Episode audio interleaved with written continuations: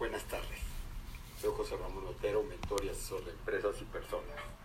Hoy, hoy vamos a hablar de qué es un ratón para ti en tu casa. Puse esta frase en mi eh, página y obviamente tuvimos algunas respuestas. También comentarios por Messenger o WhatsApp. Hay personas que prefieren contestar, digamos, que en privado. Desde busco una trampa, pongo una ratonera, me pongo histérica, llamo a mi marido, este, no me voy de mi casa hasta que lo elimine. Son muchas las, las, las respuestas que genera una pregunta de este estilo. Pero realmente, ¿qué es lo que genera un ratón en la casa? ¿O qué es lo que debería generar un ratón en la casa? Debería generar aprendizaje. Y hoy no genera aprendizaje en muchas personas. Esas situaciones generan un enojo, no me puedo ir sin sacar al ratón, genera una molestia porque tengo que ir a por una ratonera y poner la ratonera y me dan asco, luego quedan pegados y hay que tirarlos. Tengo que pedir a alguien que me ayude. Eh, hay gente que el alterar el día o pensar en un ratón ya les estropeó el ánimo, ya van de malas, ya, este, ¿cómo se llama? Todo el día están este, como si hubieran vivido una gran tragedia. Eh, el detalle es, ¿qué es una molestia? Sí, eh, yo en lo personal sí me iría de mi casa. Ok, hay un ratón, perfecto. Pero ¿cuál es el, detalle? Hay un aprendizaje. Yo puedo eliminar un ratón, pero si el ratón viene porque sed, hay comida, seguramente en algún momento va a venir otro ratón, o más ratones. Eh, si es porque de alguna manera mis vecinos son, este, ¿cómo se llama? Sucios, por ejemplo, y tienen muchos ratones y cucarachas, y yo tengo rendijas por las que pueden pasar los ratones, es seguro que van a estar constantemente pasándose o llegando a mi casa por alguna razón. Entonces, ahí es donde está el aprendizaje. ¿Por qué llegó un ratón a mi casa? Porque está aquí, donde se puede esconder, cómo puede entrar, qué come. Porque no es solo que yo atrape ratones, tengo que generar de alguna manera una solución para evitar que ese ratón vuelva a entrar. Y esa es la parte que se vuelve aprendizaje. Este ejemplo del ratón en la casa, de alguna otra manera, se puede llevar o extrapolar a la familia, a los coches, quien tenga un coche, al trabajo, si uno es empleado, a la empresa, si uno es el empresario, a todos los lugares. Si yo salgo y le pasó algo a mi coche, bueno, ¿qué hice? Hay veces que las piezas se truenan porque deben de tronarse, pero a lo mejor algo no hice bien. Si yo no acostumbro a ponerle aceite, a lo mejor un coche se desviela. Si no acostumbro a ponerle agua o anticongelante, depende de lo que guste usar, a lo mejor mi coche está calentando constantemente. Eh, si no le pongo agua a los limpiadores, cuando llueve y le, o se ensucia y le hago resulta que no sale agua y lo único que hice fue ensuciar más mi, mi parabrisas. En la empresa es igual. Si yo algo rompe mi rutina, puede ser para bien o para mal, pero yo no la entiendo como tal, yo no lo veo como un aprendizaje. Si yo no veo que haya venido un cliente y su comportamiento me molestó, la forma en que pidió las cosas, no logro entender qué fue lo que pasó pues a lo mejor estoy perdiendo un aprendizaje, simplemente me estoy enojando sin ver qué hay detrás, o estoy pensando en ponerle una ratonera al, cliente.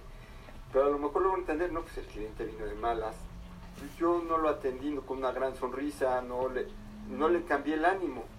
La próxima vez que veamos un cliente que llega a lo mejor con así como de malas, pues a lo mejor buscar poner una mejor cara, una sonrisa, este, para ver si logramos que él cambie de ámbito o de, eh, o de ánimo. Si no lo logramos, bueno, ya sabemos que él lo trae de afuera.